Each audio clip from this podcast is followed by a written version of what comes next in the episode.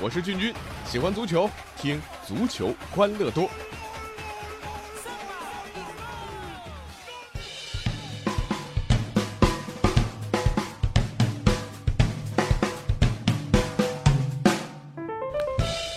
哎，欢迎来到足球欢乐多，我是俊君。过完年之后呢，咱们节目又开始更新了啊。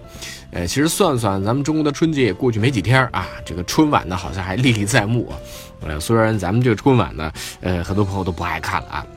但是啊，今天啊，我的朋友圈被一个比赛刷屏了，那就是有着美国春晚之称的第五十届 NFL 超级碗。我相信体育迷多多少少都关注了一把啊，那毕竟这个在美国就叫 football 啊，这美式足球。不过这说回来，这美国人真的把体育玩到了极致。今年的超级碗还真对得起朋友圈这些疯狂刷屏的球迷啊！无论是视觉感官啊、商业价值啊、关注度等等啊，都延续了一贯的传统啊，将“超级”这两个字进行到底。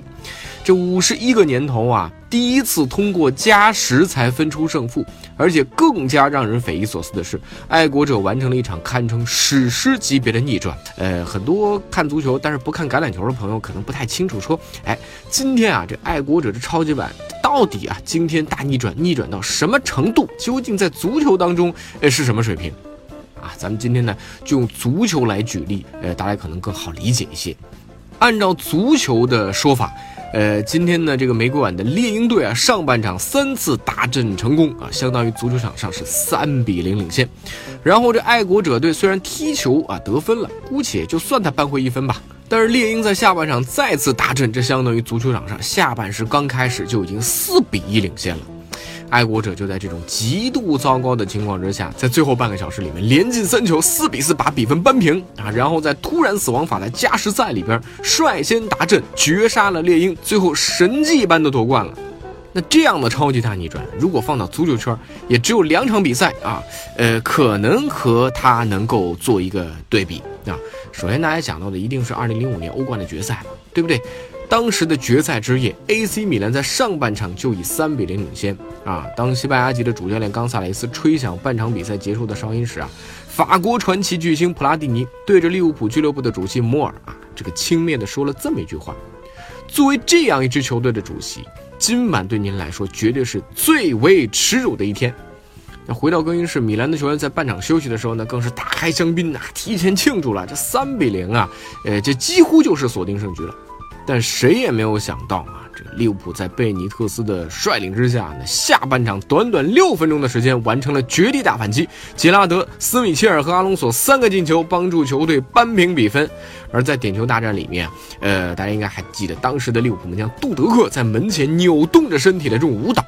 呃，可能是致敬老前辈呃格罗贝拉吧。但是啊，这样的舞蹈确实帮助着利物浦走上了冠军之巅。第五轮的时候，舍甫琴科的点球就被不断扭动的杜德克扑了出来。红色的利物浦在零比三落后的情况之下，逆转了比赛，登上了这一年的欧洲之巅，创造了世界足球史上最经典、最不可思议的奇迹。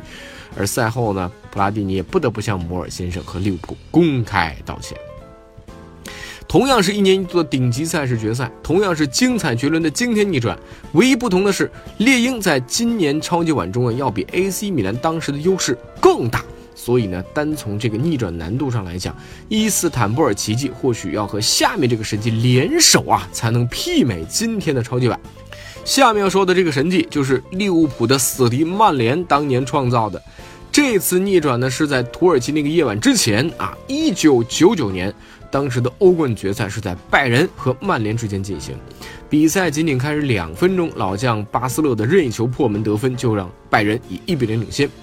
而在之后的八十分钟时间里，缺少了队长基恩和斯科尔斯的红魔的只有招架之力。幸亏丹麦门神舒梅切尔一次又一次的神勇发挥，才力保大门不失。啊，很多球迷都觉得，哎呀，这曼联啊不输的更惨，就已经很有面子了。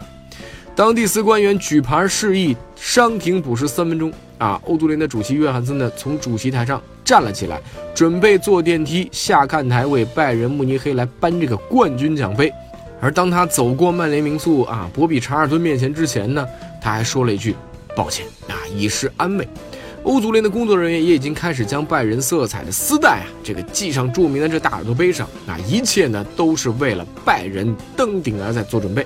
德国的电视评论员开始啊引用退役的英格兰前锋莱因克尔的那句名言：“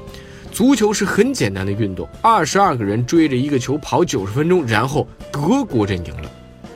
结果谁也没想到，奇迹在最后时刻上演。在伤停补时阶段，两次角球成全了曼联的逆转奇迹。谢林汉姆和索尔斯克亚两分钟内的两个进球，帮助球队最终逆转获胜。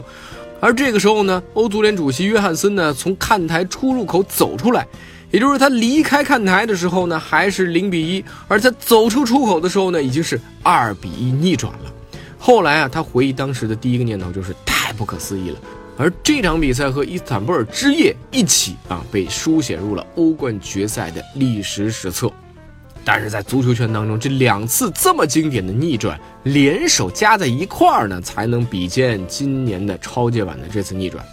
啊，你想想啊，这个爱国者这一次夺冠有多么神奇了！当然了，除了伊斯坦布尔之夜和诺坎普的奇迹，在世界足坛还有一些经典的逆转啊。呃，如果咱们要评选被逆转之王的话呢，我觉得 AC 米兰一定要占一席之地。怎么又是 AC 米兰啊？其实今天就看超级碗的时候呢，很多朋友圈的球迷就在刷了啊，这 AC 米兰伊斯坦布尔之夜啊，因为在伊斯坦布尔他们已经被对手羞辱了一次了。而2003到04赛季，当时欧冠的四分之一决赛的第一回合，AC 米兰在圣西罗取得了一场4比1的大胜，晋级之路可以说是一片平坦。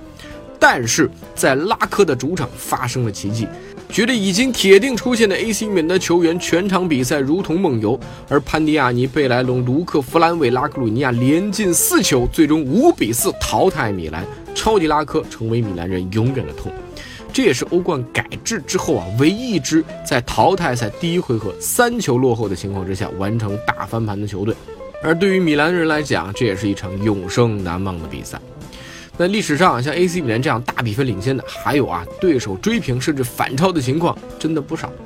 二零一一年二月，在圣詹姆斯公园球场，阿森纳做客挑战纽卡斯尔，他们很快由沃尔科特和朱鲁闪电破门啊，接着范佩西、梅开二度，抢手四比零大比分领先。但是下半时在迪亚比被罚下之后，纽卡斯尔令人难以置信的连扳四球，最终创造了奇迹，四比四逼平阿森纳。同样的剧情还发生在更久远的1962年世界杯小组赛，当时前苏联一样啊，在梦幻般的取得三分钟内的三球领先之后，被哥伦比亚扳回一球，但是马上又把比分扩大成了四比一。但是就在最后的二十多分钟的时间里啊，哥伦比亚戏剧般的连进三球，最终也是四比四战平了苏联队，这是那届比赛当中他们所拿到的唯一一分。阿森纳和前苏联运气不佳，但至少呢只是被连追四个球，还有被连追五球的。那是发生在2003年尤西奇世青赛小组赛的最后一轮。当时呢，开门隆对阵葡萄牙，非洲人只有在获胜的情况之下才能小组出线。然而上半时他们被葡萄牙队连进五球啊！呃，下半时没想到这个坚强的喀麦隆人啊，让比赛是风云突变。从第六十九分钟开始绝地反击，最后连进五球，硬是战平了葡萄牙。